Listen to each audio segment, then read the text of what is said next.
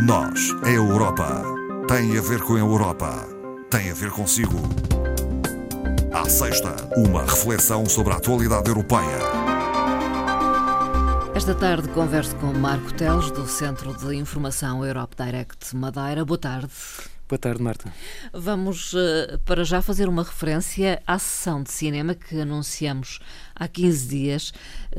Uh, um filme europeu, de produção uh, europeia, que, ao que parece, encheu a sala dos cinemas nós. É verdade. Fui o, portanto, o Lux Films Days, portanto, são entre agora novembro, o mês de novembro e até janeiro, Uh, os três filmes finalistas deste prémio Lux, o prémio do Parlamento Europeu, percorrem uma série de cidades europeias. Uh, Coube-nos uh, na, na, passada sexta-feira esta oportunidade de termos um desses filmes finalistas filmes. aqui no, no Funchal e, e, realmente foi um, foi um sucesso. A sala ficou completamente uhum. cheia.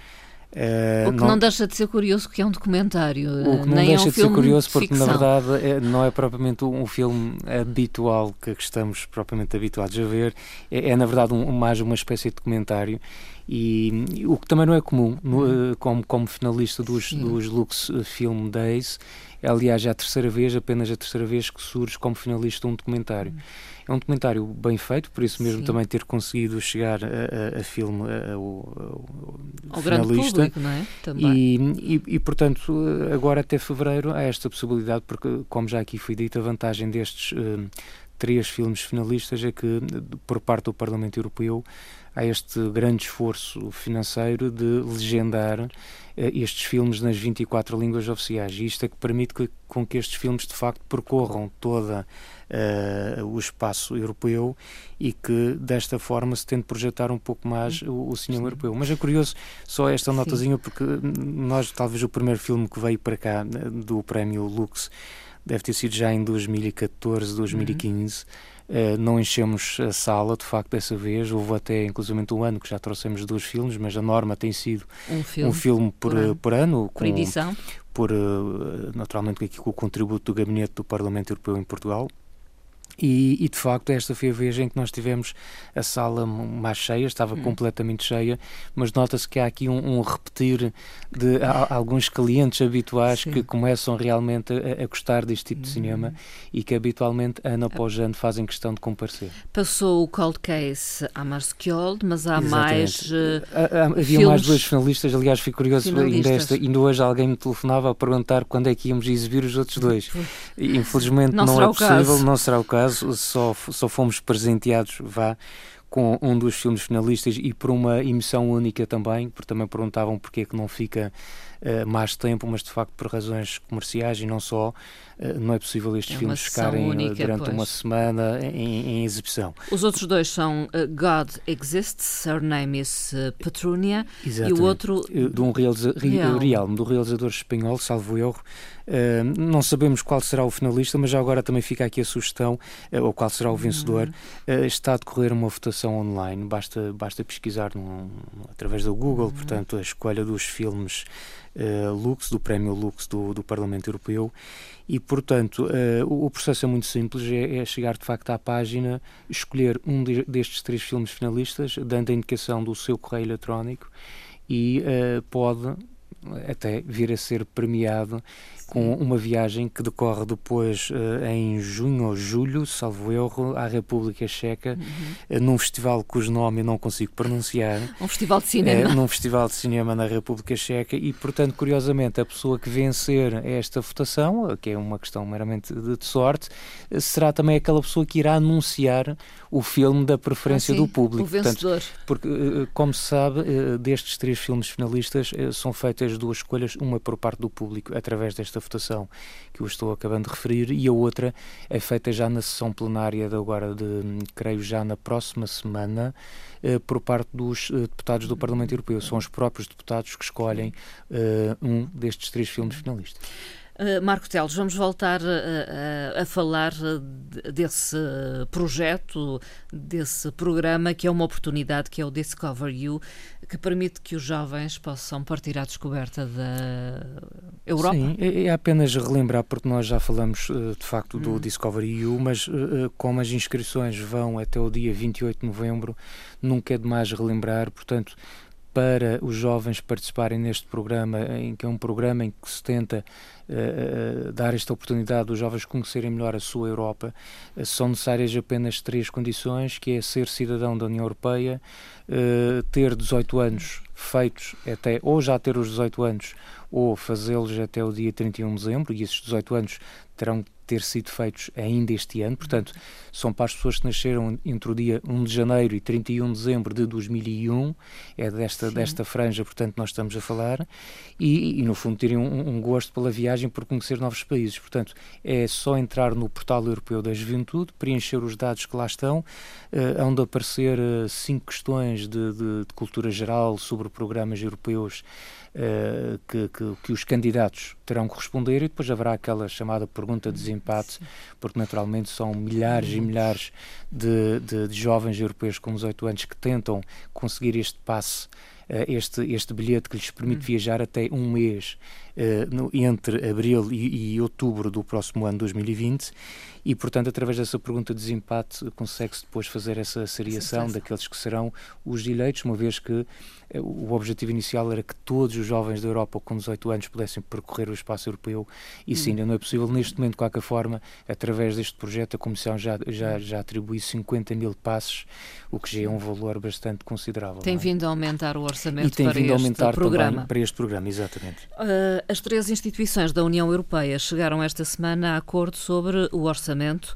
para o ano de 2020. Exato. Uh, finalmente fez-se luz em relação a algo que é absolutamente necessário, que é o orçamento para uh, 2020. Uh, isto vai permitir nova, naturalmente à União Europeia concentrar os seus recursos financeiros naquilo que são as prioridades e que supostamente são aquelas que mais interessam aos cidadãos, decorrente também dos inquéritos e da sensibilidade que se tem em relação à discussão destes temas e, portanto, este orçamento vai uh, assentar sobretudo na área das alterações climáticas, no emprego, no setor dos jovens, na segurança, que é um elemento também que tem sido muito valorizado, e a questão da solidariedade na União Europeia, e falamos de solidariedade dentro da União Europeia e para fora uhum. também. Portanto, são as prioridades. São as, são as grandes prioridades para o orçamento, orçamento. de 2020. Isto é um orçamento, só, só para nós termos a ideia, dar aqui alguns exemplos. É um orçamento que está fixado uh, em mais de 160 mil milhões uh, de euros, portanto, nós estamos a falar realmente de um valor uh, ainda significativo.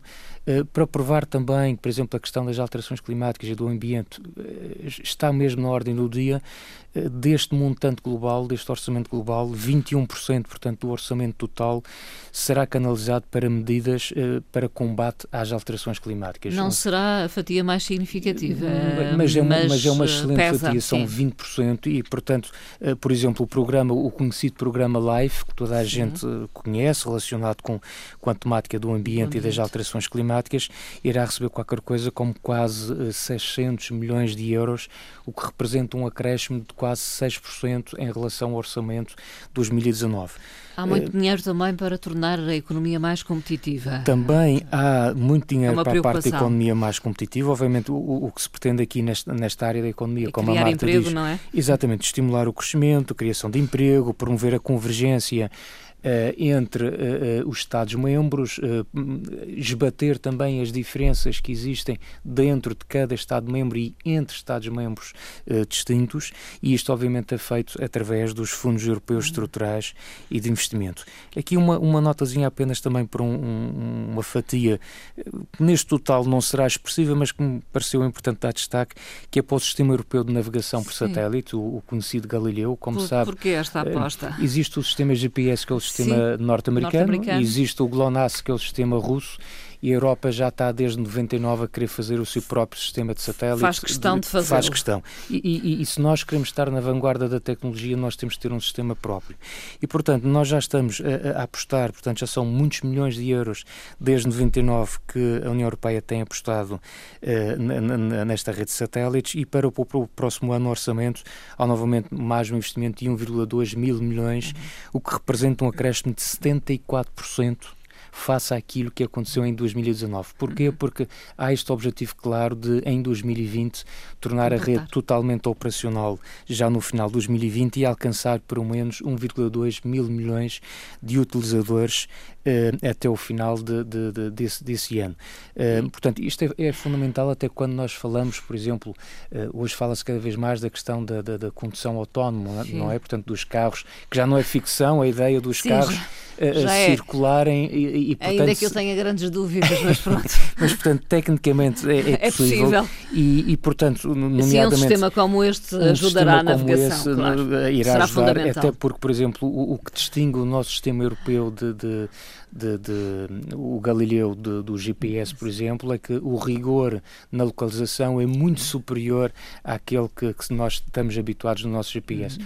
Às vezes o GPS nós todos já utilizamos e dá aí às vezes uma diferença de 2, 3, 4, 5 metros, mas repare, 5 metros ainda é um, ou que sejam 2 metros, é de facto ainda uma diferença muito grande, muito significativa. Sim, ainda pode considerar-se uma imprecisão. Ainda é uma imprecisão e, portanto, nós estamos a falar aqui de um sistema que irá ter margens de erro muito inferiores a um metro, portanto, uma precisão muito maior do que aquela que nós estamos habituados a ter. Os jovens e alguns programas que são uh, particularmente direcionados aos jovens também recebem uma fatia considerável do Sim, orçamento são da quase 3 mil milhões de euros que vão para o programa Erasmus+, portanto isto significa um aumento de quase 4% em relação àquilo que houve uh, este ano 2019 e há também aqui uma fatia bastante importante para um programa que ganha alguma uh, um estatuto próprio, que é o Corpo Europeu de Solidariedade, que, uh, que, serve, no fundo, cria aqui oportunidades de voluntariado e também de, de oportunidades de trabalho em projetos próprios no, no, no, país, no Estado-membro ou até no estrangeiro, e que vai receber aqui uma dotação de 166 milhões de euros e que representa, portanto, um orçamento, eh, um aumento de 16% em relação àquilo que estava eh, orçamentado uhum. para este ano. Portanto, é também um programa europeu que tem tido um grande sucesso em termos de voluntariado e por isso mesmo a Comissão reconhece esta necessidade de reforçar este, este programa. Vamos ao Eurobarómetro alguns dados, alguns não sei, dados. O, o, deste, portanto, este Eurobarómetro incide sobre Este apenas sobre uma, uma questão do comércio, comércio, internacional, apenas uma, uma pequena uhum. curiosidade, é um, um Eurobarómetro especial publicado pela Comissão Europeia, eu sei esta semana, e que diz que 60% dos cidadãos europeus consideram que o comércio internacional lhes traz vantagens pessoais. Portanto, contrariamente àquela ideia do protecionismo de alguns, de alguns países estarem agora muito numa Sim. onda protecionista, uh, isto é o que nós europeus pensamos, uh, reconhecendo que obviamente temos acesso a uma maior variedade de produtos, produtos e a produtos uh, mais, mais, baratos, baratos por via desta, desta internacionalização. Portanto, isto é um aumento de 16 pontos percentuais em relação ao último inquérito eh, desta natureza que tinha hum. sido feita há 10 anos atrás.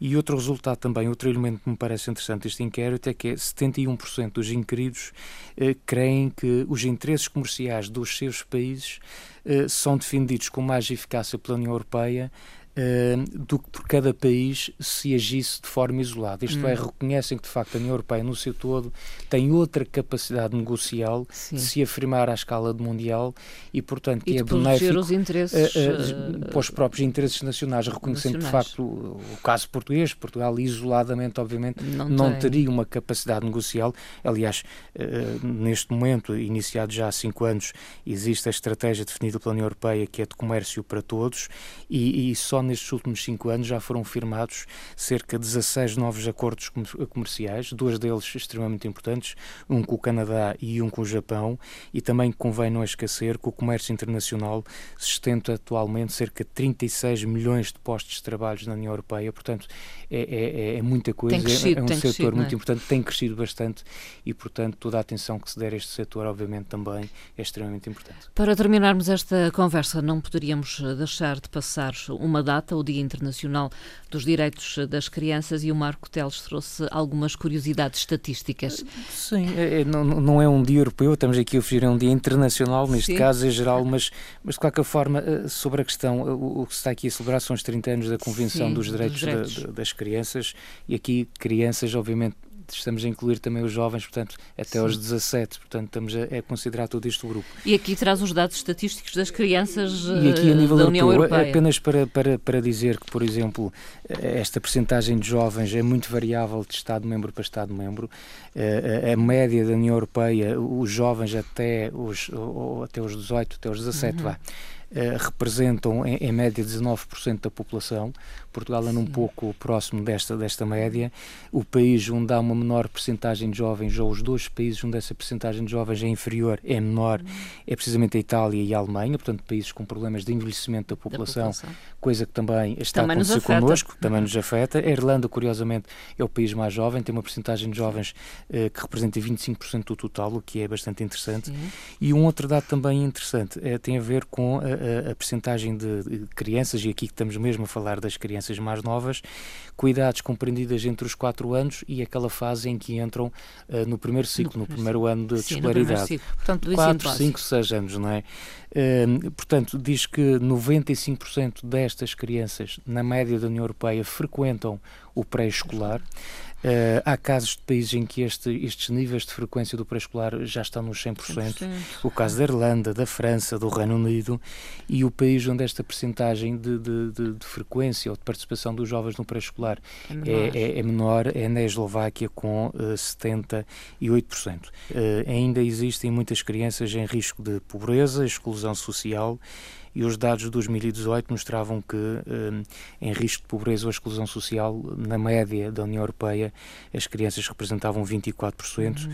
o que é um valor ainda, de certa Sim. forma, assustador. Há países piores, o caso da, Sim, Roménia, da Roménia, com 38%, eh, mas de facto. Eh, e se nós passarmos isto, passarmos isto também para a escala mundial, ainda existem quase 300 milhões de crianças e de adolescentes que estão fora de um sistema de ensino, portanto não têm acesso à escola Sim. e, portanto, Hum, isto é dizer que nós estamos perante de 300 potenciais milhões de adultos que futuramente vão estar condicionados em toda Sim. a sua vida porque não aprenderam a ler, não aprenderam a escrever, escrever vão estar uh, reféns desta, desta sua falta de conhecimento, desta sua falta de competências e, portanto, num mundo que se adivinha cada vez mais uh, automatizado, mais sim, tecnológico, sim, sim. Uh, ainda mais grave será a situação dessas pessoas. Portanto, ainda há muito para fazer no que toca esta, esta franja deste grupo mais jovem das, da infância e dos adolescentes. Uhum.